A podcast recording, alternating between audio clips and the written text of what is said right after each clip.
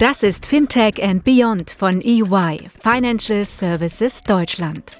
Der Podcast für alle, die am Fintech-Startup-Ökosystem und der Digitalisierung der Finanzdienstleistungsbranche in Deutschland und Europa interessiert sind. Hallo und herzlich willkommen zu einer neuen Folge von Fintech und Beyond. Mein Name ist Chris Schmitz und gemeinsam mit meinem Kollegen Florian Gemach und unseren heutigen Gästen möchten wir über ein spannendes Thema sprechen. Die Rolle und Entwicklung der Tech-Hubs im Fintech- und im ShurTech-Ökosystem. Hubs haben ja verschiedene Funktionen. Sie sind Shared Workspace, Treffpunkt für das Ökosystem, Vernetzung mit anderen Ökosystemen und vieles mehr. Wir wollen heute einmal alle diese Facetten ausleuchten. Dafür haben wir uns super spannende Gäste eingeladen. Wir haben äh, zum einen mal den Dr. Sebastian Schäfer, er ist Managing Director des Tech-Quartiers in Frankfurt. Wir haben Christian Gnam, seines Zeichens Managing Director für den InsurTech Hub in Munich. Und wir haben den wiederum Sebastian, Sebastian Pitzler diesmal, Managing Director des InsurLabs Germany in Köln. Ja, vielen Dank, dass ihr heute da seid. Vielleicht wollt ihr euch ganz kurz vorstellen, ähm, persönlich, und dann äh, steigt Florian gleich mit den Fragen ein. Ähm, Sebastian Schäfer, mein Name, seit äh, 2016 Geschäftsführer des Tech-Quartiers.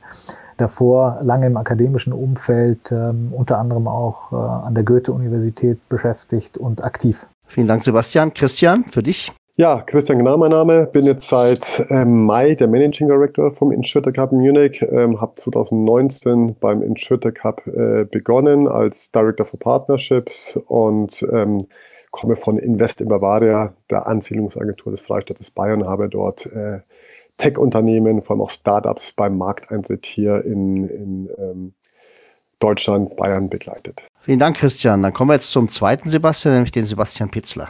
Ja, einen wunderschönen guten Tag. Sebastian Pitzler aus Köln, 39 Jahre alt oder jung, manchmal eine Frage der Perspektive. Ich bewege mich seit 19 Jahren an der Schnittstelle zwischen IT und Versicherungsfachbereich, davon die letzten fünf Jahre sehr spitz auf den Themen Innovation, Digitalisierung und Innovation Labs und bin seit März 2018 als Geschäftsführer des InsurLab Germany unterwegs. Ja, vielen Dank an unsere Gäste für die Vorstellungsrunde. Florian, du eröffnest die Fragen. Gerne. Also zunächst erstmal freue ich mich natürlich auch sehr, dass ihr heute alle mit dabei seid und vielen Dank für die Vorstellung. Ähm, bevor wir tiefer in die Themen einsteigen, fänden es unsere Zuhörer sicherlich sehr spannend, von euch mal zu hören, welche Mission ihr in euren Hubs verfolgt und welche Programme ihr anbietet.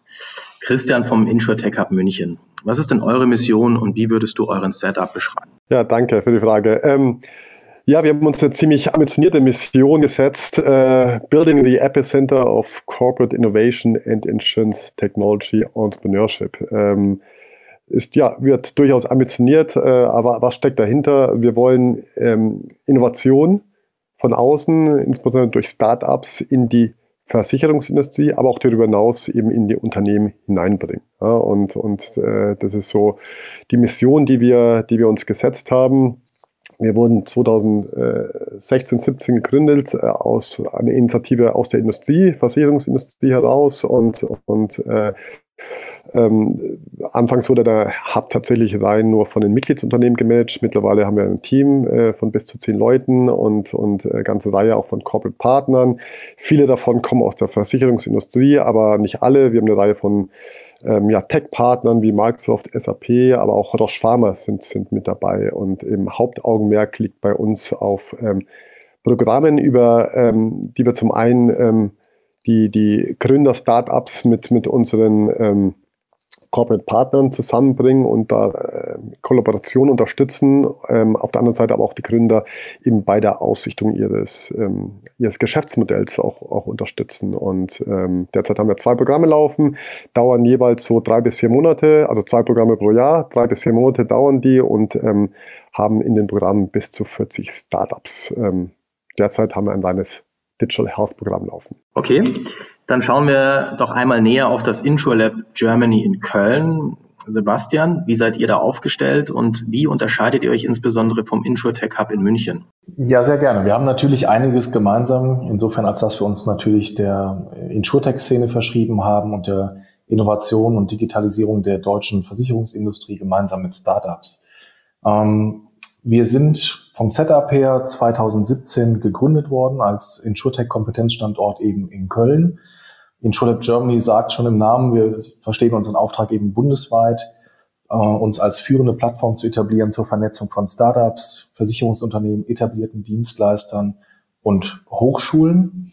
Unser Ziel ist es eben ganz konkret, Innovation und Digitalisierung in der Industrie weiterzuentwickeln, indem wir Matchmaking betreiben zwischen Startups und den etablierten sozusagen, begleitet durch Wissenschaft und Forschung.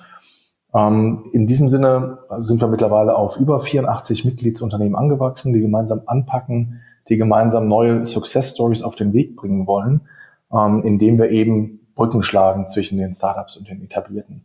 Um das erfolgreich tun zu können, haben wir verschiedene Angebote entwickelt. Wir haben acht bis zehn unterschiedliche Workshop- und Eventformate, aus denen wir jedes Jahr mehr als 40 Veranstaltungen kreieren, wo sich Startups und Mitgliedsunternehmen begegnen können. Daneben haben wir ein Accelerator-Programm laufen, wo wir sehr bewusst nur ein äh, Badge pro Jahr aufsetzen, um die Startups über sechs Monate zu begleiten. Unser Ziel ist es dort eben nur einmal pro Jahr ein großes Programm aufzusetzen mit einer klaren Projekt- und Output-Orientierung. Also sprich, wir möchten eben den Startups die Möglichkeit schaffen, sehr konkret Projekte umzusetzen, Produkte und Services in die Versicherungsindustrie zu bringen und zu übersetzen. Daneben bieten wir auch noch einen Coworking Space an, hier in Köln, wo sich eben auch Startups äh, niederlassen können, ein Office gründen können, entweder als deutsches Unternehmen in den deutschen Markt oder auch ausländische Startups. So ist es uns gelungen, eben auch Startups beispielsweise aus Frankreich, aus Südkorea hier eine Heimat zu bieten, damit sie den deutschen Markt erobern können. Also insofern unser Angebot ist eben relativ breit und divers aufgestellt, neben einem Accelerator-Programm eben noch mit einem breiten Angebot an Workshops und Events und auch noch einem Coworking Space, den wir hier bereitstellen, um eben insgesamt das Thema Innovation und Digitalisierung mit starken Partnern zu entwickeln. Und selbstverständlich tauschen wir uns da auch immer wieder aus mit den Kollegen aus München, mit anderen Partnern wie Sosa und Fintil wie in Israel, der Bitkom und anderen. Also sprich, unser Netzwerk ist unsere Stärke, darauf bauen wir und das wollen wir auch gezielt weiterentwickeln und pflegen. Vielen, vielen Dank. Ähm, dann bleibt noch Sebastian vom Tech-Quartier in Frankfurt. Wie seid ihr organisiert? Also im, im Kern baut das äh, Tech-Quartier auf einer öffentlich-privaten Struktur auf. Ja. Wir haben äh, vier öffentliche Gesellschafter mit äh, zwei Universitäten, ja, ähm, der WI-Bank, also der Förderbank äh, des Landes Hessen, auch in Vertretung des Landes und äh, der Stadt Frankfurt und da drumherum einen starken Partnerkreis, einen Sponsorenkreis aus der Industrie, aus der Privatwirtschaft. Ähm, und auch das Tech-Quartier ist äh, im Prinzip eine, eine GmbH. Ähm, so viel vielleicht zum, zum Setup. Ich glaube, wichtiger ist tatsächlich die Mission, mit der wir gestartet sind. Äh, das Ziel war für Frankfurt und die Region ein Startup-Ökosystem aufzubauen, insbesondere für die Finanzbranche. Ähm, ist auch naheliegend äh, mit, mit Frankfurt als äh, Finanzplatz Deutschlands und äh, äh Kontinentaleuropas. Ähm, und unser ähm, Unsere Eintrittsstrategie ähm, war damals über eine Anlaufstelle, auch über äh, und insbesondere die äh, flexible Bürovermietung ja, für Fintechs und andere Startups, äh, ähm, die Gründung, aber auch das Wachstum ja, ähm, zu erleichtern. Ähm, was uns aber von Tag eins an klar war, und ich vermute, ähm, meine Kollegen stimmen mir dazu, ähm, dass natürlich äh, abzusehen war, auch schon vor vier, fünf Jahren, dass die Technologie- und Industriegrenzen zunehmend verschwimmen. Also ähm, auch wir hatten ja öfters äh, die Diskussion zu Convergence of Ecosystems, ja, ähm, dass, äh, dass dort eben Grenzen verschwimmen und das vor allem, und das ist etwas, woran wir ja auch als Innovationsforscher und äh, Innovationsenthusiasten ja, immer besonders großes Interesse haben, dass wir auch gesehen haben, dass zwischen Industrien, dass zwischen diversen Stakeholdergruppen eigentlich die interessantesten Innovationspotenziale liegen. Und deswegen haben wir auch damals äh, äh, das Tech-Quartier nicht Fintech-Quartier, sondern Tech-Quartier genannt, um auch ähm, offen genug zu sein für Innovationen, die nicht im strengen Sinne jetzt nur in der Finanzbranche ja, oder in der Bankenlandschaft ja, ähm, angesiedelt sind. Ja, und äh, deswegen ist es auch konsequent, dass wir äh, in den letzten Jahren auch unseren Partnerkreis erweitert haben. Wir arbeiten zusammen mit dem regionalen äh, Bundesliga-Club Eintracht Frankfurt oder so wie jetzt im Moment gerade ganz aktuell ähm, mit der landwirtschaftlichen Rentenbank ja, und äh, helfen dort auch sozusagen die interessanten ähm, AgTech und Foodtech ähm, Startups ähm, mit, äh, mit der Rentenbank zusammenzubringen. Und das sind einige Beispiele, aus dem, aus dem ähm, äh, Umfeld, äh, Partnerumfeld, was wir da bedienen.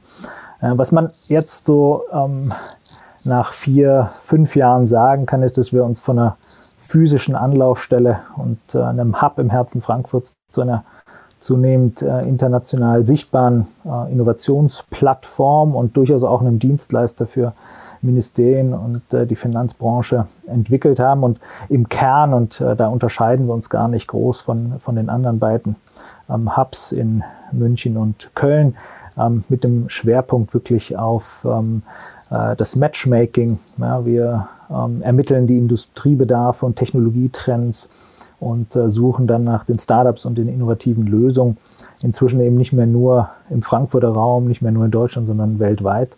Und ähm, ähm, begleiten das dann relativ systematisch. Wir haben von Anfang an immer gesagt, ähm, dieses Spiel, das können wir nicht alleine spielen. Da ist es wichtig, starke Partner zu haben. Und ähm, mit EY verbindet uns ja nicht nur eine Partnerschaft, sondern eben auch ähm, das schöne Format, die EY Startup Academy.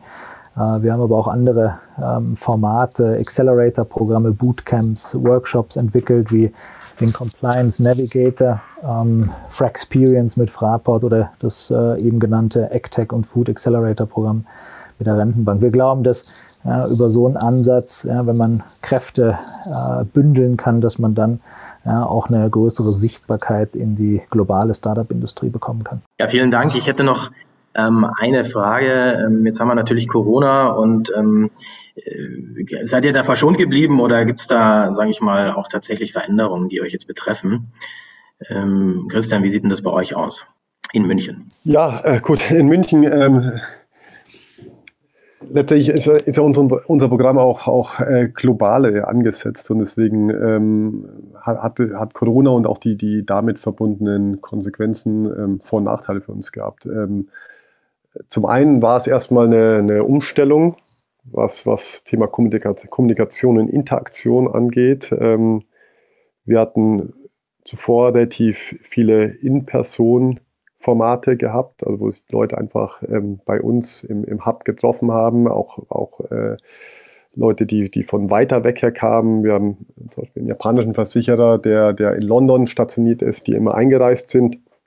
Ähm, das ist natürlich Corona-bedingt jetzt erstmal weggefallen und wir haben alles ähm, ja, auf, auf eine virtuelle Plattform umgestellt. Ähm, da sind auch einige, einige Vorteile daraus entstanden oder eine ganze Reihe von Vorteilen. Ähm, wir haben unsere Reichweite international nochmal deutlich erhöht. Ähm, zum einen innerhalb der der, unser Partner, Mitgliedsunternehmen, ähm, können wir jetzt viel mehr Leute erreichen. Also bei uns sind ja auch globale Versicherer wie Munich oder Generali oder Allianz ähm, mit dabei und ähm, das heißt, da kriegen wir jetzt nicht nur Leute bei unseren Veranstaltungen aus, aus, den, aus dem Münchner Headquarters, sondern eben aus der ganzen Welt, was, was es sehr, sehr spannend macht. Ähm, genauso was die Startups angeht, ähm, waren wir auch schon immer sehr international aufgestellt, aber das, das, das, ähm, da hat uns tatsächlich jetzt diese Umstellung auf, auf ähm, ein rein virtuelles Programm auch, auch nochmal ähm, noch eine größere Reichweite ähm, gegeben. Ähm, das heißt, wir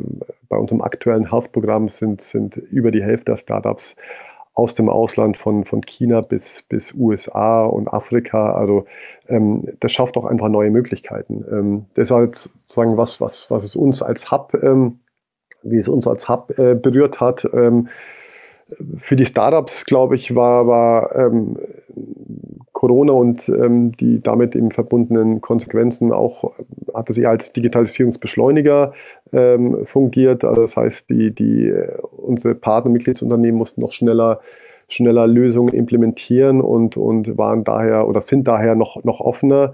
Ähm, und ähm, also ich glaube auch, dass das wird dadurch auch anhalten, ähm, auch über, über Corona hinaus, dass man einfach eben offener für, für neue digitale Lösungen ist. Und ähm, von daher haben wir das eigentlich, sehen wir tatsächlich eher positiv, diese Entwicklung. Auch äh, anfangs, was wir dachten, hm, dass es vielleicht da jetzt um Engpass beim Thema Finanzierung geht, auch das können wir nicht bestätigen, eher das Gegenteil. Ähm, im, Im Frühjahr hatten wir sehr viele ähm, Finanzierungsrunden ähm, von Alumni-Startups, die dann abgeschlossen werden konnten und äh, die neues Geld einsammeln, eingesammelt haben. Von Pre-Seed bis, bis Series A war da alles dabei.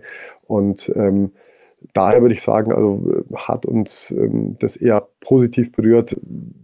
Was, was einem natürlich abgeht, ist nach wie vor ein bisschen dieser persönliche Austausch auch, auch äh, innerhalb der, der Hub-Community. Es bedeutet, ähm, man muss viel mehr auch, auch planen. Bei Events ähm, müssen wir als Team viel mehr in, in Vorleistung gehen und, und äh, Dinge strukturieren und, und, und aufsetzen. Ähm, auch ein Netzwerken ist, ist, kann halt jetzt nicht mehr so spontan zufällig passieren, sondern das muss eben auch von uns kuratiert werden.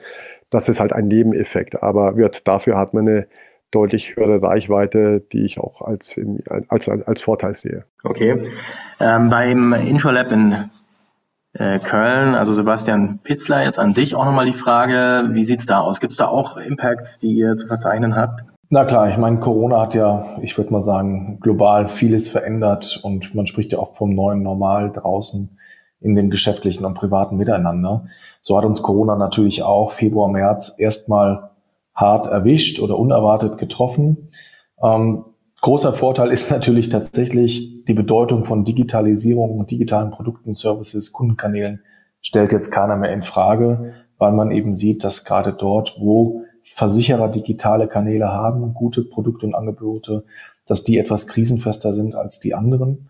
Insofern auch das konnten wir beobachten, wie es die anderen Kollegen geschildert haben. Dort, wo Startups Probleme lösen können mit digitalen Produkten, Services, mit innovativen Technologien, Dort war natürlich viel Raum für neue Projekte und Beauftragungen, was uns sehr gefreut hat. Ähm, was wir auf der anderen Seite eben dann auch selber erfahren mussten, auch wir sind eine Plattform, die eben von sozialen Miteinander, von Interaktion und ursprünglich von vielen Präsenzveranstaltungen gelebt hat.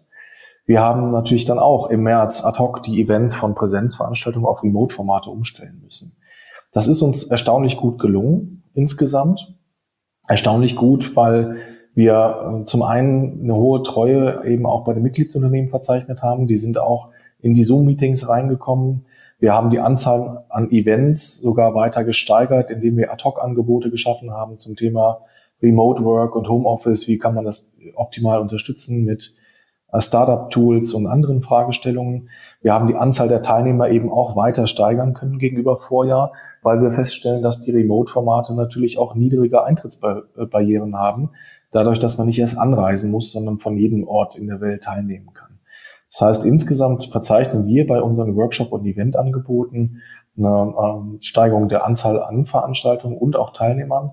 Allein heute hatten wir beispielsweise eine in Schulab University zum Thema Quantencomputing mit IBM, wo wir mehr als 110 Teilnehmer verzeichnen konnten, was äh, für dieses Format auch ein neuer äh, Rekord tatsächlich darstellt. Ähm, auf der anderen Seite haben wir dann gesagt, naja, wenn wir jetzt schon nur noch uns remote treffen können, dann lass uns da doch äh, auch einen anderen Vorteil draus ziehen, indem auch wir internationaler sozusagen äh, ausstrahlen. Und so haben wir mit unserem Mitgliedsunternehmen MSG und Cookhouse Labs jetzt beispielsweise einen Global Design Thinking Ideaton ausgerufen für Anfang November, wo wir wirklich auch von Asien über Nordamerika, Europa verschiedene Teams aktivieren wollen, mit uns das Thema Digital Ecosystems neu und breiter zu denken. Und wenn wir es schon remote machen, dann doch gleich irgendwie global und international. Also auch da eine Chance, ähm, was wir draus gemacht haben. Wir hoffen natürlich trotzdem, dass auch irgendwann das Thema Präsenzveranstaltungen und echtes Netzwerken wieder möglich sein wird. Darauf freuen wir uns. Ähm, ansonsten sind wir, wie gesagt, froh, dass der Wechsel gut gelungen ist. Auch das Accelerator-Programm haben wir umgestellt von ursprünglich viel Interaktion und Präsenzmeetings auf eine Remote-Organisation auch da erhalten wir mit von unseren Startups und Mentoren eigentlich ein positives Feedback für den Moment. Vielen Dank für die Ausführungen. Es hört sich erstmal so an, dass die ähm, Vorteile überwiegen. Wie sieht das im Tech-Quartier in Frankfurt aus? Habt ihr noch Impact? Also für uns war Corona ähm, klar Herausforderung auf der einen Seite, aber auch Chance auf der anderen Seite. Insofern teile ich viele der Erfahrungen, äh, die die Kollegen geschildert haben. Ähm, man muss wissen, bei uns ähm, ähm, haben wir ja eine Fläche, Bürofläche von äh, über 3000 Quadratmeter, die, die wir vermieten. Wir haben äh, größere Eventbereiche, auf denen wir allein im letzten Jahr 300 Events durchgeführt hatten. Also es ist kein Geheimnis, wenn ich sage, dass natürlich ähm, dieser Bereich ja, mit äh, Corona ähm, stark gelitten hat.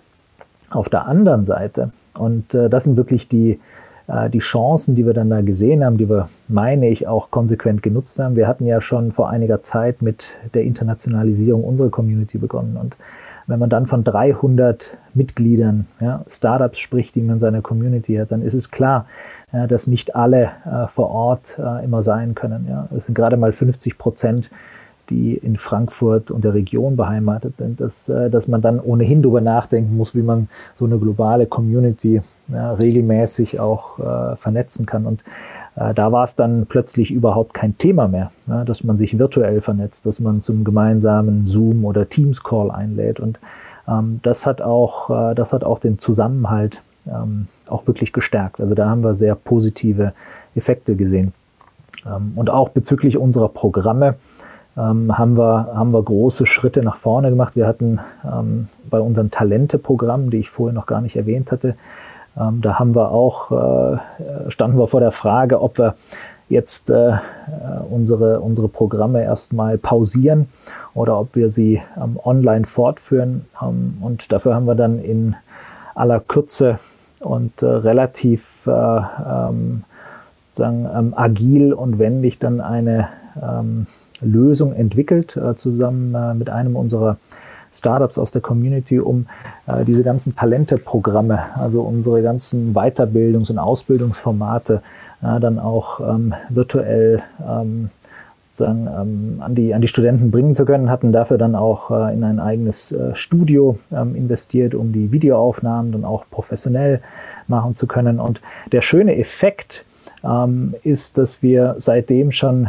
ein volles Programm haben äh, durchführen können und dass wir jetzt bei einem neuen Format, wo es vor allem um äh, das Thema Data Science und Entrepreneurship geht, ja, nicht mehr nur für 30 ja, Studierende oder Young Professionals vor Ort die Inhalte anbieten können, sondern jetzt ähm, die äh, globale Studentenschaft äh, einbinden können und äh, jetzt gerade auch für unser letztes Programm schon in Richtung 400 Bewerbungen gehen. Ähm, das wäre sicherlich ähm, ohne Corona in der Kürze der Zeit äh, nicht möglich gewesen. Also insofern ähm, teile, teile ich auch die Einschätzung, dass die Chancen überwiegen. Hm, ich hoffe auch, wir sehen aber auch schon die ersten schönen ähm, äh, Entwicklungen, dass, dass am Ende ja, das Digitale auch Gott sei Dank nicht mehr ja, ähm, weggehen wird, aber dass wir in Richtung Hybridveranstaltungen ähm, gehen. Und das ist, glaube ich, sehr, sehr gut. Also, dass man im Prinzip den, den, äh, die Zuschauer, die Teilnehmer vor Ort ja, persönlich ja, einladen kann, mit denen persönlich interagieren kann und aber gleichzeitig dann auch die globale Community ja, über die digitalen Kanäle äh, dazuschalten kann. Ja, vielen Dank, Sebastian. Das war jetzt äh, sehr stark auch äh, Gegenwartsbeschreibung. Äh, vielleicht nochmal ein kleiner Blick zurück in die Vergangenheit, weil ähm, die Hubs gibt es ja jetzt schon seit vier Jahren und ähm, wurde ja von allen Seiten auch viel Mühe und auch äh, finanzielle Mittel investiert in die Hubs, um sie aufzubauen und sie auch an den Start zu bringen. Wenn ihr mal so zurückschaut ähm, und vielleicht da als erster wieder Christian, ähm, was hat euer Hub denn für die Startups und Mitglieder konkret gebracht? Also gibt es da Erfolgsstories? Gibt es da möglicherweise ähm, ja, gute Beispiele, wie man äh, über den Hub auch skalieren kann? Äh, ja, ja, mit Sicherheit. Ähm, also vor, wie wir, wie wir angefangen, wie der Intertech Up angefangen hat, war das noch alles relativ überschaubar. Es hat mit einem Programm an, angefangen, da waren fünf Startups drin am Anfang und da war das sicherlich so ein bisschen auch gucken, mal beobachten, was passiert da. Ähm, wir nennen es vielleicht so etwas äh, despektierlich manchmal Innovation Theater, was, was es am Anfang war.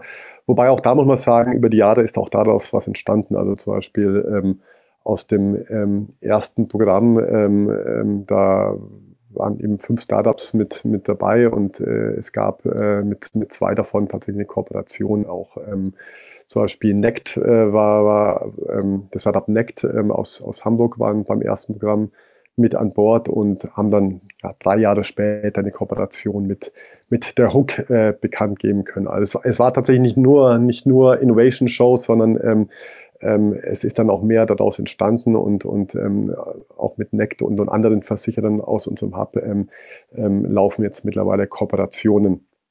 Ähm, zu vielen der Kooperationen können wir leider nicht, also die Namen nicht bekannt geben, da unsere Mitglieder da öfters noch etwas ähm, ja, zurückhaltend sind, ähm, aber ähm, wie wir uns vielleicht über die Jahre gesteigert haben. Also fünf am Anfang begonnen äh, beim ersten Mal. Mittlerweile haben wir jetzt eben zwei Programme mit jeweils 40, also da auch die, die einfach die Schlagzahl deutlich erhöht. Und ähm, man merkt halt auch, wie, wie ähm, auch von der Unternehmensseite einfach deutlich mehr Interesse da ist. Am Anfang waren es vor allem so die, nur die Innovationsabteilungen, die da vor Ort waren. Ähm, mittlerweile ähm, haben wir in unserem Programm auch die ganzen Fachabteilungen mit dabei. Also sind da teilweise bis zu 20 Leute aus einem Unternehmen, die, die ähm, da auch an den, an den Gesprächen mit dabei sind, eben auch die, die aus, aus den jeweiligen ähm, ähm, Fachabteilungen, die, die wichtigen Leute, Entscheider und, und da, da ist schon eine deutliche Entwicklung auch, auch zu spüren. Also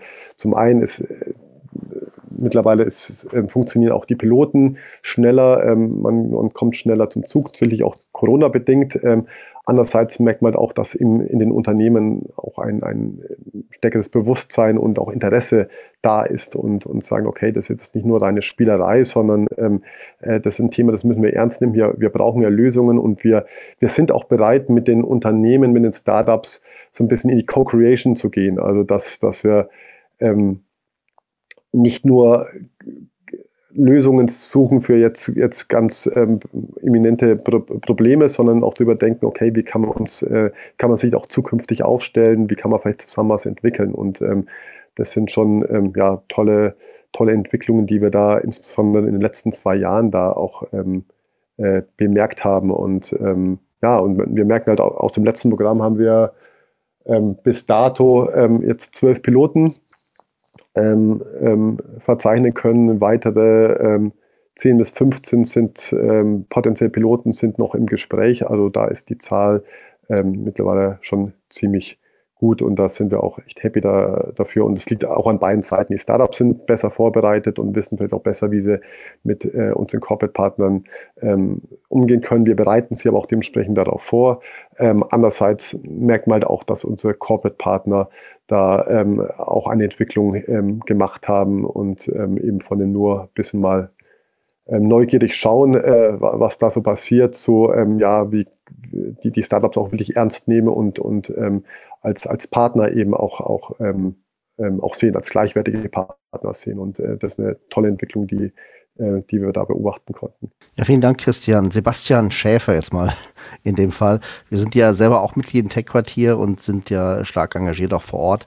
Jetzt mal aus deiner Sicht äh, in der Retrospektive. Wo gibt es die Erfolgsstories? Was konkret hat äh, aus eurer Sicht gebracht für die Startups und auch für die Mitglieder? Na, im Kern, im Kern ähm, ist es ja äh, schon das, das Thema Vernetzung und Sichtbarkeit. Ja? Ähm, dass man äh, sozusagen über das Tech-Quartier ja, sich kennenlernen kann, entweder vor Ort über ähm, die äh, Events oder eben dann auch unsere ganz äh, ähm, systematisch entwickelten Programme, Accelerator-Programme, äh, wo wir natürlich immer das Ziel haben, auch ähm, Opportunitäten zu kreieren. Ne? Also es soll ja nie beim Kennenlernen bleiben, sondern idealerweise soll dann aus einem Batch von äh, ausgewählten ähm, Startups sollen ja dann auch einige durchaus äh, in äh, weiterführende Gespräche, ja, möglichst äh, Pilotprojekte oder andere Partnerschaften überführt werden. Und das war ähm, seit äh, jeher eben auch immer der Anspruch. Ähm, entsprechend äh, haben sich auch unsere Programme ähm, weiterentwickelt und man kann schon so im Schnitt sagen, es sind etwa rund 20 Prozent ja, äh, der Unternehmen, äh, die dann äh, sozusagen mit den Partnern ähm, auch sozusagen ihre, ihre Diskussion und auch ihre Zusammenarbeit fortsetzen können. Also das ist, das ist, glaube ich, schon ganz wichtig. Ähm, vielleicht ähm, ein Beispiel aus jüngster Zeit und das ist ja letztlich auch eine, eine wichtige Metrik für uns. uns ist es wichtig, dass wir unsere Mitglieder natürlich auch ähm, aktiv ja, ähm, bei uns haben. Ähm, klar, wenn man sich natürlich internationalisiert ja, und man auch weiß, dass Startups dann häufig äh, an, an verschiedenen Hubs und in verschiedenen Netzwerken unterwegs sind, das ist ja eher die Herausforderung, äh, sie sozusagen ähm, äh, interessiert und äh, bei der Stange zu halten. Und äh, da war ein schönes Beispiel, als die BaFin bei uns anrief und fragte, ob wir irgendwie bei der äh, Vermarktung äh, eines ihrer Workshop-Programme helfen könnten, dass dann innerhalb kürzester Zeit, ich glaube es waren ein oder zwei Stunden, dann 17 ja, Fintechs aus unserer Community ähm, sich gemeldet hatten und äh, dann sozusagen für diesen Workshop dann auch äh, drei der insgesamt vier Ausgewählten aus dem Tech-Quartier. Ich glaube, das sind schöne, schöne Zeichen, dass man, äh, dass man äh, als, als Mitglied auf die auf die Angebote und die Services ähm, des Tech-Quartiers zählen kann. Aber nicht nur die Erfolge auf der, auf der Startup-Seite, sondern auch Erfolge, die wir ähm, beim Ausbau unseres Partnernetzwerkes verzeichnen konnten. Ich äh, denke, dass äh, der Beitritt der Bundesbank ein sehr schönes Signal ja, an die Finanz-Community, an die Startup-Community war, ähm, nämlich äh, mit, mit wirklich der Aufforderung und auch der Einladung, ähm, hier ähm, enger zu kooperieren, ja, ähm, stärker an gemeinsamen äh, Challenges äh, zu arbeiten. Ähm, Im Moment läuft auch gerade die Bundesbank Innovation Challenge, äh, die natürlich für, für jedes Fintech auch außerhalb unserer Community äh, geöffnet ist, wo man sich bewerben kann. Ich glaube, das war, war eine, schöne, eine, eine schöne Erfolgsmeldung.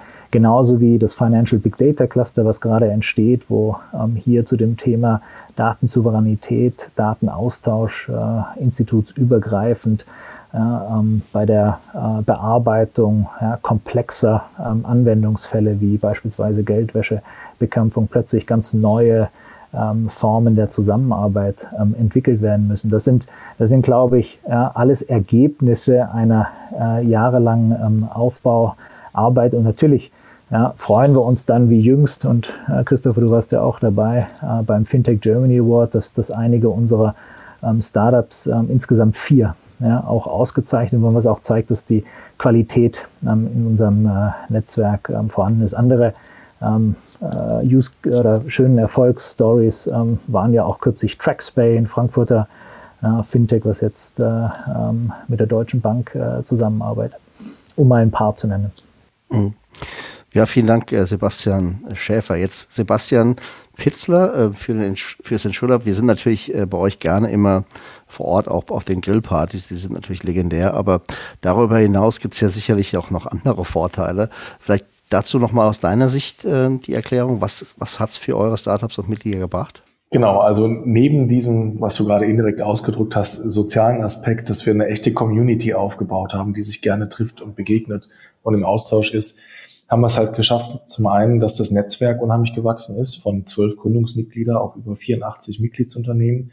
Wir haben in unserem nationalen und internationalen Startup-Netzwerk mehr als 350 Kontakte, auf die wir zugreifen können, im gegenseitigen Interesse eben auch der Mitgliedsunternehmen. Worauf wir besonders stolz sind, sind das ist, dass wir halt jetzt auch in den zurückliegenden Monaten und Jahren weit mehr als 100 Matches kreieren konnten, aus denen echte Success Stories in den Markt hinein gewachsen sind. Also Produkte und Services, die es ohne unsere Plattform und ohne dieses Zusammenspiel von Startups und Versicherern so nicht gegeben hätte. Wir sehen dort eben Produkt- und Serviceinnovationen im Markt, von denen jetzt auch Endkunden profitieren können, Versicherer durch neue Angebote, durch mehr Effizienz und ähnliches. Neben diesen Matches können wir beispielsweise eben auch andere Impulse setzen. Äh, gemeinsam mit EY haben wir auch schon zwei Innovationsstudien veröffentlicht, beispielsweise zum Thema Insurtech-Ökosystem Deutschland, und Innovationstrends äh, in der Branche. Wir haben auch innerhalb der Mitgliedsunternehmen Mehrwerte schaffen können. Das heißt, man profitiert nicht nur vom Austausch Startup zu Corporate, auch untereinander dadurch, dass wir beispielsweise Formate wie Business Roundtable und Topic Groups organisiert und angeboten haben, wo gemeinsam über Themen wie Innovationsmanagement, digitale Gewerbeversicherung und andere Themen gesprochen wird. Sehr, sehr spannend. Wir sehen dann beispielsweise auch, dass so ein Accelerator-Programm, wo wir äh, Startup mit Mentoren gemeinsam auf die Reise setzen, auch dort einen echten Projektoutput generieren. Wir hatten letztes Jahr ähm, mit knapp 20 Startups, über 70 Mentoren am Ende der Laufzeit von sechs Monaten tatsächlich, tatsächlich 40 Projekte zu verzeichnen, die in der Zeit angegangen oder umgesetzt wurden. Ein Startup hat beispielsweise bis zu vier unserer Mitgliedsunternehmen als Projektpartner, als Auftraggeber gewonnen. Das ist das, was uns stolz macht und woran wir am Ende auch unseren Erfolg messen. Wir sind dann erfolgreich, wenn wirklich zwischen den etablierten und den Startups neue Projekte entstehen und neue Success Stories. Und da sind wir froh, dass es eben nicht nur beim Barbecue und der Bratwurst bleibt, sondern dass echte, belastbare ähm, Geschäftsbeziehungen entstehen und neue Produkt- und Service-Innovationen im Markt das ist das, wofür wir eben auch antreten. Wobei wir natürlich die Grillpartys auch vermissen. Ähm, wir hoffen, wir, können, wir können uns bald mal wieder bei euch auf der Terrasse treffen. Ja. Ähm, vielleicht nochmal ein, ein Punkt, der, der uns, glaube ich, auch persönlich wichtig ist. Thema ähm, geht ja um das Thema DE-Hubs. Wir haben ja ähm, zufälligerweise jetzt hier drei von den DE-Hubs auch am Tisch, äh, beziehungsweise am virtuellen Tisch. Ich habe jetzt gerade hier die Partnership-Card vor mir liegen ähm, vom DE-Hub. Ähm, da steht, wir sind die Digital-Hub-Initiative des Bundesministeriums für Wirtschaft und Energie. Ähm, ja, also für uns ein spannendes Thema. Ne? Was, was ist daraus geworden? Florian, du, du übernimmst das jetzt. Ne? Klar, gerne. Bevor wir zur nächsten Frage kommen, erklärt uns vielleicht Sebastian vom InsurLab in Köln kurz, worum es in der DE-Hub-Initiative eigentlich geht. Wir hatten ja schon vor der Sendung kurz darüber gesprochen. Ja, gerne. Die Digital Hub Initiative ist ja vom Bundesministerium für Wirtschaft und Energie auf den Weg gebracht worden, um zu sagen, wie können wir im internationalen Wettbewerb wettbewerbsfähig bleiben rund um Fragestellungen Digitalisierung unserer Schlüsselindustrien. Dazu gehört der Finanzdienstleistungsbereich mit Fintech, Insurtech, dazu gehören Logistik, künstliche Intelligenz, Cyber, Gesundheit und viele andere Themen. Man könnte sagen, es ist eine Art dezentrales Silicon Valley, wo eben verschiedene Akteure im Markt ähm, unterwegs sind, auch eben durch Kollaboration Mehrwerte schaffen. Beispielsweise haben wir als InsurTech Hub in Köln eben auch schon kooperiert mit dem Cyber Hub, dem Health Hub und anderen Themen, um gemeinsam Workshop-Formate zu kreieren und eben an Fragestellungen der Digitalisierung zu arbeiten. Insofern aus meiner Sicht ein starkes Netzwerk auf Bundesebene mit dem Ziel, Start-up und Unternehmertum zu fördern und etablierte Unternehmen eben auch zukunftsfähig aufzustellen. Jetzt gibt es ja meistens noch Luft nach oben. Was würdet ihr euch denn wünschen, um eure Arbeit besser machen zu können? Und wie seht ihr in diesem Kontext die DE-Hub-Initiative? Sebastian vom InsurLab Germany, möchtest du mit deiner Antwort starten? Für uns ist es ein wichtiges Netzwerk, um eben auf Bundesebene mit ähm, themenverwandten Hubs sich austauschen zu können. Wie kann man konkret Startups fördern? Gibt es gemeinsame Themenstellungen im Bereich IoT, also Internet of Things, im Bereich Cyber, wo wir gemeinsam Produkte entwickeln können. Da ist, glaube ich, viel Gutes geschaffen worden im Sinne von Netzwerk, regelmäßige Treffen und Austausch. Was können wir uns äh, noch mehr wünschen? Ich glaube, insgesamt sollte es unser Ziel sein, Deutschland auch als attraktiven Startup-Standort zu etablieren, Fördermöglichkeiten zu schaffen, eben ähm, auch ähm, im Bereich Kooperation, im Bereich Investments und Co., dass auch internationale Startups oder Scale-ups wissen, es lohnt sich in Deutschland Fuß zu fassen oder hier gegründet zu werden, weil sie auf ein starkes Ökosystem stoßen. Und ich glaube, wie das so ist, da profitiert man im äh, Zweifel im, profitiert Deutschland dadurch am stärksten, dass wir hier gemeinsam anpacken, äh, auch äh, Standortgrenzen eben kaschieren und gemeinsam an Inhalten arbeiten. Also ich glaube, auf Bundesebene das Thema Startup, Unternehmertum stärker fördern, auch mit Investmentmitteln und Ähnlichem, dass Deutschland ein attraktiver Standort ist und eben auch zwischen den Hubs die Kollaboration weiter fördern und ausbauen. Das, äh, da können wir, glaube ich, noch besser werden und noch gemeinsam besser anpacken. Jetzt zu dir, Christian, vom InsurTech Hub München. Wo siehst du denn noch Potenzial und willst du zur DE-Hub-Initiative noch etwas ergänzen? Ja, erstmal schließe ich mich da auch dem, dem, äh, der Aussage vom Sebastian an. Ähm, es ist eine tolle Plattform. Es ist ähm, schön, dass man sich da auch mit anderen Hubs auch austauschen kann und, und ein bisschen auch Benchmarking machen kann. Wo steht man? Äh, was kann man vielleicht auch von den anderen lernen? Ähm, und vor allem auch, wie kann man ähm, gemeinsame Projekte vorantreiben? Gerade die Versicherungsindustrie, die, die wirkt in viele andere ähm, Branchen hinein und, und da ist so ein Netzwerk aus, aus Hubs ähm, natürlich äh, ein optimales Spielfeld, um da auch neue Kooperationen an, anzugehen. Zum Beispiel zu dem schon eingangs erwähnten ähm, Digital Health Programm. Das machen wir tatsächlich auch in Kooperation mit einem, einem anderen Hub, dem Digital Health Hub aus, aus Erlangen-Nürnberg ähm, und, und führen eben dieses Digital Health Programm in, in Zusammenarbeit durch. Und ich glaube, das ist schon mal ein sehr, sehr gutes Beispiel, wie ähm, über so eine DE-Hub-Initiative auch Kooperationen ähm, entstehen können. Genauso wie mit dem äh, Mobility Hub, äh, hier, der ebenfalls in München angesiedelt ist, haben wir auch schon gemeinsame ähm, Formate, Projekte äh, durchgeführt. Also von daher ist es, ist es ähm, erstmal ein to tolles Netzwerk, um ähm, ja einfach da ähm, die kurzen Wege zu gehen und sich auch miteinander auszutauschen. Ähm, was, was könnte noch besser, besser werden? Ähm, ja, das Thema Startup-Förderung, also ich glaube, das ist jetzt auch so ein bisschen was äh, regulatorisches. Ähm, müssten halt einfach äh, Investitionen in, in, Startups noch attraktiver machen. Ähm, das ist etwas, was wir auch schon über die, die EHAB-Initiative Richtung Politik ähm, auch gespielt haben. Ähm, da ist Deutschland ähm, ähm, im Vergleich gerade mit anderen Ländern, vor allem auch, auch mit den USA, einfach noch, noch zu zurückhaltend, um hier so richtige also einfach noch mehr Unicorns äh, auch heraus hervorzubringen und um einfach dieses, dieses exponentielle Wachstum auch, auch zu fördern. Und ähm, ich glaube auch, dass wir noch mehr ähm, diesen, den Austausch, den ich ja auch gerade erwähnt hatte, dass der noch mehr ähm, innerhalb der DEHB-Initiative auch gefördert ähm, werden könnte. Ähm, also gerade diese gemeinsamen Projekte, ähm, da, da ist vielleicht noch ein bisschen Luft nach, nach oben, auch da um sowas äh, noch besser, besser voranzutreiben. Ja. Was, was internationale Auftritte ähm, angeht, ähm, gut, aktuell ist es natürlich Corona-bedingt, es sind keine Messen im, im, äh, im Ausland, äh, nur, nur virtuelle. Ähm, aber da hat man eigentlich auch ganz gut gestartet, hätte man aber auch vielleicht noch mehr die, die Hubs ähm, damit einbeziehen können und sich, sich präsentieren können, dass man zum Beispiel auf irgendeinen ja, auf großen Messen äh, oder Kongressen wie im Web Summit ähm, auch wirklich mit allen Hubs dort vor Ort präsent sind und, und eigene Stände haben, dass man so richtig einfach der Groß, Größe noch auftritt und, und wahrgenommen wird. Ja. Und das, das machen ähm, andere Länder. Ähm, ich denke, da schaut immer zu unseren Nachbarn rüber. Äh, Frankreich äh, mit Tech France, ähm, die sind da recht, recht, ähm, recht fit dabei. Ja, dann fehlt noch Sebastian vom Tech-Quartier in Frankfurt. Wie könntet ihr euch verbessern und hast du gegebenenfalls noch eine ergänzende Sicht auf die, die E-Hub-Initiative? Ich finde es wichtig, dass man ähm, sich nochmal den, den Ausgangspunkt äh, vor Augen führt. Ähm, Deutschland ist ähm, tatsächlich weniger konzentriert und zentralisiert in seinen Innovationsaktivitäten wie beispielsweise Frankreich oder ähm, auch ähm, UK. Also insofern verteilt sich das besser und äh, insofern ähm, macht natürlich diese DI-Hub-Initiative auch Sinn, weil sie versucht, ja, die regionalen Cluster und die regionalen Kompetenzen ähm, auch stärker zu bündeln. Und ich finde, ähm, in den letzten Jahren hat sich die Initiative sehr positiv entwickelt.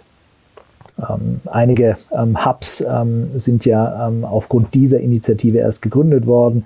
Einige wenige gab es schon davor. Und äh, insofern war das auch nicht so einfach, ähm, hier die, die, den richtigen Weg und äh, auch die, äh, die richtige äh, Positionierung zu finden. Aber ich finde, da ähm, hat man große Fortschritte gemacht mit äh, Train-the-Trainer-Ansätzen, der sehr konsequenten internationalen Vermarktung, aber jetzt auch einer zunehmenden Unterstützung bei äh, Kollaborationen zwischen den Hubs. Und das ist ja tatsächlich auch das Wichtige, denn ähm, es ist natürlich nicht richtig, dass jetzt äh, in Frankfurt nur Fintechs oder in Köln nur Insurtechs ähm, oder in München nur Insurtechs sitzen, ein sehr viel bunteres und äh, diversifizierteres ähm, Startup-Ökosystem. Und ähm, insofern äh, glaube ich, ist es schön, wenn, ähm, wenn man auch über die Hubs die Möglichkeit hat, eben mit äh, den anderen ähm, Hubs auch zusammenzuarbeiten. Und äh, wie gesagt, das äh, das finde ich äh, eine positive Entwicklung, aber ich glaube, man kann noch konsequenter ja, diese Cross-Hub-Opportunitäten äh, ähm, auch nutzen.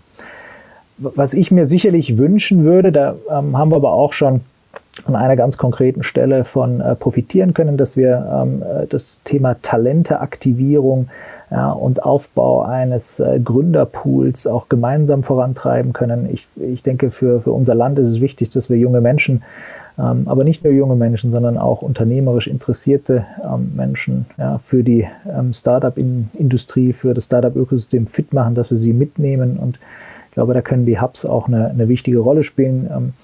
Äh, wir haben aufgrund von äh, der DE-Hub-Initiative jetzt auch die Möglichkeit gehabt, äh, unser AI-Talents-Programm ja, zum Teil fördern zu lassen. Ich glaube, das war ein sehr, sehr wichtiges Signal und ein sehr guter Schritt. Und ähm, neben der Talenteaktivierung ähm, ist vielleicht auch die äh, DE-Hub-Initiative und das Netzwerk äh, ein, guter Aufhänger, ein guter Treiber ähm, für die Digitalisierung der Verwaltung. Ich glaube, hier haben äh, nicht nur Hessen, sondern auch andere Bundesländer einen großen Aufholbedarf und äh, da kann man natürlich auch mit äh, äh, äh, gemeinsamen Kräften ähm, noch sehr viel stärker dann auf äh, die Trägheit ähm, einzelner ähm, Apparate und äh, Strukturen einwirken. Ja, Sebastian, du hast ja gerade nochmal hingewiesen auf das Thema Föderalismus in Deutschland und ähm, ja, das hat sicherlich in vielen Bereichen sehr positive Aspekte. Man denke nur an die Corona-Krisenbehandlung, die wahrscheinlich in, in vielen anderen Ländern, die sehr zentralistisch unterwegs sind, vielleicht nicht ganz so gut und erfolgreich gelingt. Aber dennoch, ihr habt ja auch Kooperationen als Thema unter den Financial Services Hubs jetzt gerade im DE-Hub-Umfeld angesprochen. Wie könnte die denn ganz konkret aussehen und äh, wie könnte man die denn jetzt incentivieren aus eurer Sicht? Christian, vielleicht fängst du wieder an. Ja, gerne.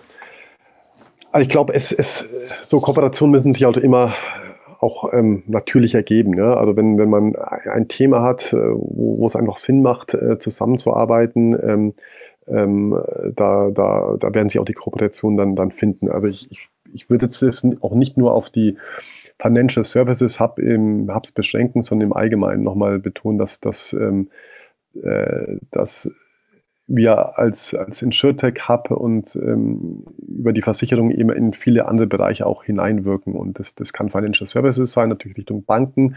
Gibt es viele spannende Themen, aber auch im Bereich Mobilität, Gesundheit, Industrie. Also das ist, das ist relativ, ähm, da gibt es viele, viele Möglichkeiten. Und man muss es einfach an, an konkreten Projekten, glaube ich, einfach auch, auch, auch festmachen. Ja. Ähm, wir, wir hatten zum Beispiel auch im Bereich Fintech ähm, ähm, das ganze Thema PSD, PSD2 ähm, Schnittstelle, ähm, da, da geben sie natürlich auch neue, neue Möglichkeiten für, für die Versicherung, wie auch ähm, ja, ähm, die Banken da, da zusammenzuarbeiten. Äh, da gibt es viele neue Initiativen, wenn man sieht, von, von Allianz, äh, ähm, Iconic Finance oder, oder die Marke Hey Money geht in die Richtung, also da verschmelzen auch die Grenzen und, und deswegen glaube ich, macht es eben einfach Sinn, dass man ähm, sich da in diese Richtung auch austauscht und, und äh, ähm, auch schaut, okay, welche, welche Startups ähm, sind für das, für das eine Thema ähm, interessant, ähm, für, für beide, also für beide Hubs interessant. Ja. Und ähm,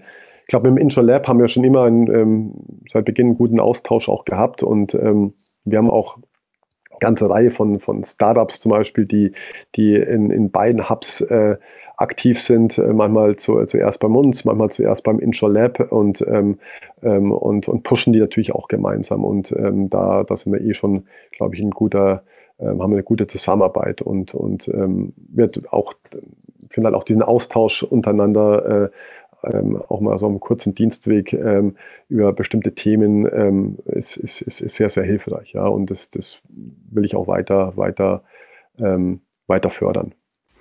Ja, ich finde ich find gerade so dieses, dieses Thema, Christian, was du angesprochen hast zum Thema Cross-Industry. Austausch. Ne? Ich glaube, ich ein super spannendes Thema.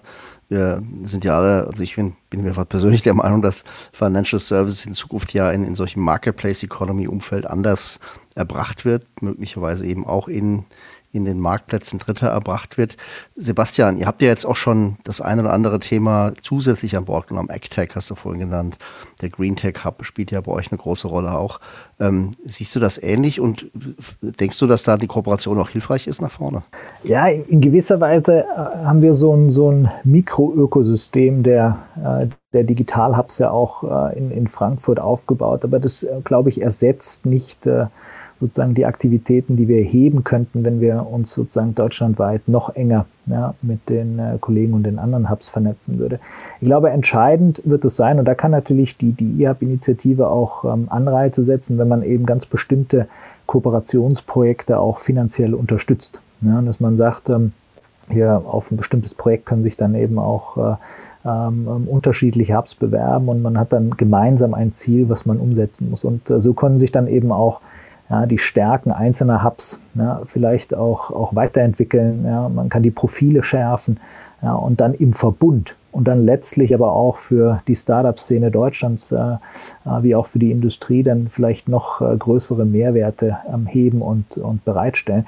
Ähm, hängt aber dann auch wirklich mit der engen Verzahnung ja, mit, mit dem eigenen Geschäftsmodell zusammen und eben äh, zusätzlicher finanzieller Unterstützung, wie beispielsweise äh, durch das Bundeswirtschaftsministerium. Aber deswegen habe ich vorhin auch gesagt, sehe ich da durchaus noch ähm, Entwicklungspotenzial. Sebastian ähm, Pitzler jetzt in dem Fall aus der Versicherungssicht heraus, die natürlich auch in anderen Ökosystemen äh, Leistungen erbringen wird in Zukunft. Ähm, denkst du, dass die Kooperationen da hilfreich sind und mit wem würdest du dich am liebsten mal zusammentun? In jedem Fall. Ich glaube, uns alle bewegt das ganze Thema digitale Ökosysteme, Plattformökonomie. Dort ist es natürlich naheliegend, auch mit den befreundeten Hubs zu sprechen, also InsurTech, FinTech, die Kollegen aus München und Frankfurt und eben darüber hinaus dieses Thema Cross-Industry-Partnerschaften. Dort steckt, glaube ich, ganz viel Potenzial eben für Produkt- und Service-Innovation und für eine stärkere Kundenzentrierung. Ähm, also insofern sehr spannende Themen. Das eine Thema, was äh, Christian ähm, bereits aus München erwähnt hatte, ist ja sowas eben Versicherungen und Banken, Stichwort Bank Assurance, Financial Home. Und darüber geht's halt weiter in das Richtung, in Richtung Smart Home, Digital Health, äh, Smart Mobility und ähnliche Themen. Ich glaube, dort kann noch sehr viel gehoben werden, ganz viel weiterentwickelt werden.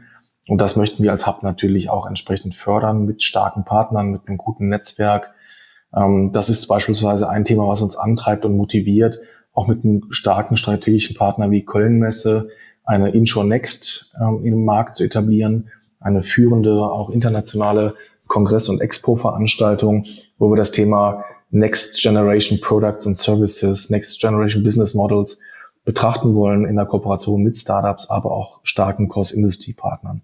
Also insofern mega spannendes Zukunftsthema, Trends, die wir beobachten und die wir aktiv entwickeln und gestalten wollen. Vielen Dank für die Einschätzung. Darauf aufbauend hätte ich die Frage, wohin wollt ihr euch als Hubs entwickeln? Und was ist das nächste große Ding? Sebastian vom Tech-Quartier in Frankfurt. Was habt ihr auf der Agenda? Also was, was natürlich ganz klar ist, als äh, Innovationsplattform, als äh, Innovationsorchestrator äh, müssen wir uns natürlich kontinuierlich weiterentwickeln. Das ist klar. Und das, das meine ich ganz ernst. Wenn wir ähm, damit aufgehört hätten, jetzt hier Räumlichkeiten ähm, oder damit aufgehört hätten, nur Räumlichkeiten anzubieten, dann ähm, würden wir uns äh, über kurz oder lang ähm, obsolet machen. Für uns ist die große Frage jetzt, wie wir ähm, diese wachsende Community mit äh, den ganzen ähm, tollen, spannenden Ideen ähm, und Lösungen, wie wir die noch direkter und äh, ähm, ähm, sozusagen äh, noch, noch wirklich in, in Real-Time auch ja, ähm, mit unseren Partnern, ja, mit äh, ja, der Community ähm, besser vernetzen können. Also insofern ähm, müssen wir uns auch als, als äh, Hub, als Community ja, weiterhin digitalisieren. Und äh, da sehe ich natürlich ähm, große, ähm, große Entwicklungspotenziale ja, ähm, das ganze Matching ja, noch äh, ähm, stärker zu automatisieren, noch stärker zu personalisieren auf die Bedarfe. Ähm, erfordert aber auch ein, ein gewisses Invest und äh, wirklich auch ähm, eine konsequente ähm, Weiterentwicklung ähm, des Plattformgedankens. Sebastian vom InsurLab in Germany. Ja, da kann ich mich meinem Vorredner im Prinzip nur anschließen. Wir haben einige gute Dinge bereits auf die Beine gestellt. Wir möchten natürlich weiterhin ein starker und verlässlicher Partner sein für Startups, für unsere Mitgliedsunternehmen, die etablierten Unternehmen hier in Deutschland. Insofern gilt es eben auch, unser eigenes Leistungs- und Angebotsportfolio weiterzuentwickeln, immer am Bedarf der Mitgliedsunternehmen und der Startups. Ein Beispiel kann eben auch sein Insure Next mit Kölnmesse. Wir sagen immer gerne What's Next, Insure Next, wo wir sagen, wir möchten die Zukunft der Industrie breiter denken, gemeinsam aktiv gestalten mit Startups und darüber hinaus mit Cross-Industry-Partnern. Ähm, ich glaube, das wird eben eine Herausforderung sein.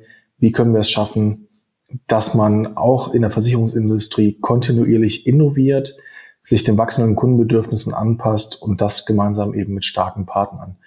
Ähm, insofern, wir haben verschiedene Projekte in der Pipeline. Intronex mit Kölnmesse ist eins. Wir sind dabei, mit den Mitgliedsunternehmen gemeinsam auch Innovationsprojekte umzusetzen, wo wir Synergien schaffen können zwischen den äh, teilnehmenden Unternehmen. Ähm, dort wird sicherlich noch viel Energie reinfließen, auch gemeinsame Angebote zu schaffen. Vielen Dank. Christian, wie sieht es bei euch aus mit der Strategie und was ist euer nächstes großes Ding?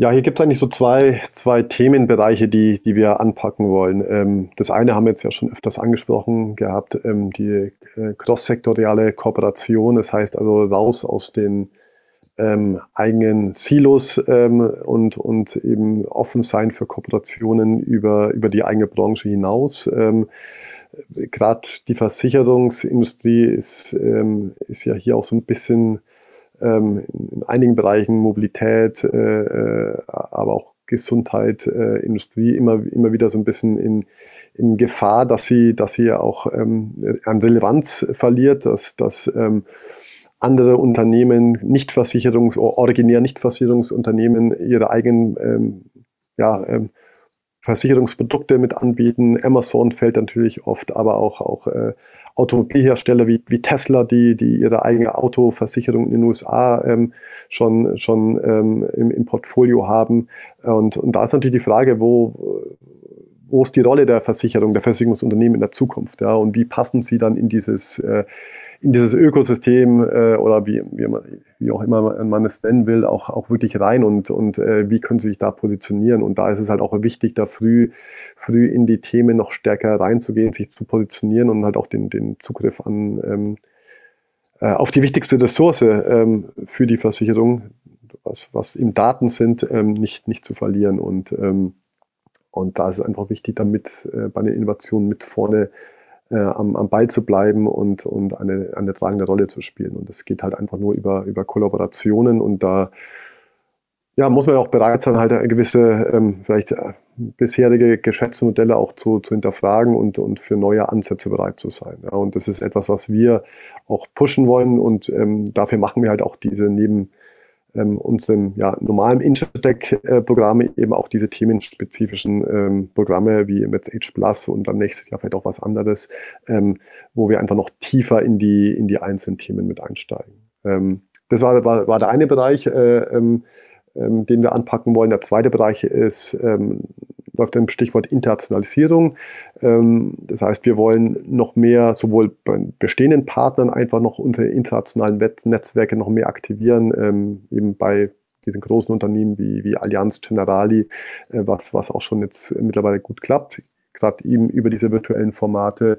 Ähm, wir haben ja auch schon einige internationale, auch ähm, nicht deutsche Versicherungen wie, wie äh, Daiichi Life oder auch Amakell aus den USA, Generali, die, die mit dabei sind. Auch da wollen wir unser Netzwerk noch, noch vergrößern.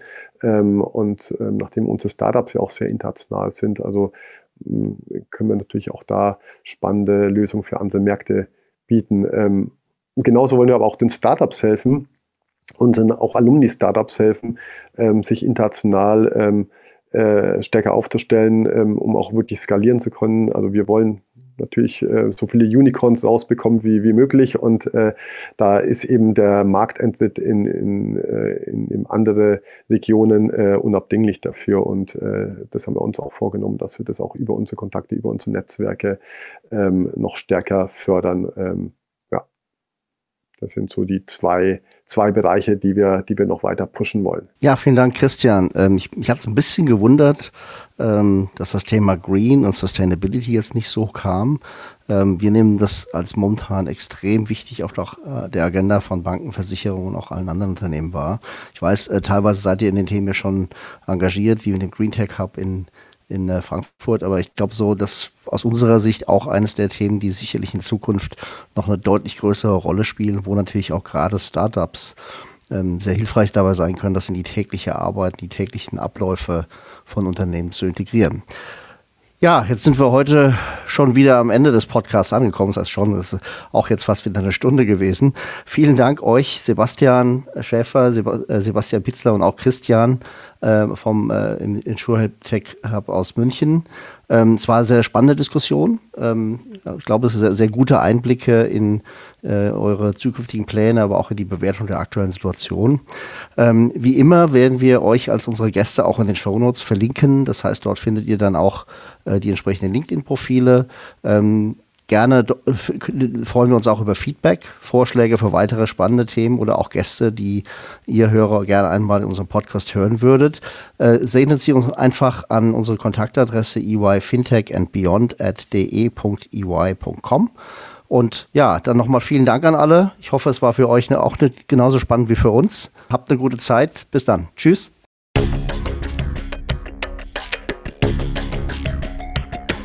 Das war Fintech and Beyond von EY Financial Services Deutschland. Ihr seid herzlich eingeladen, mit uns die Inhalte des Podcasts zu gestalten. Meldet euch einfach unter der E-Mail-Adresse ey fintechandbeyond.de.ey.com mit Feedback, Vorschlägen oder sonstigen Anregungen.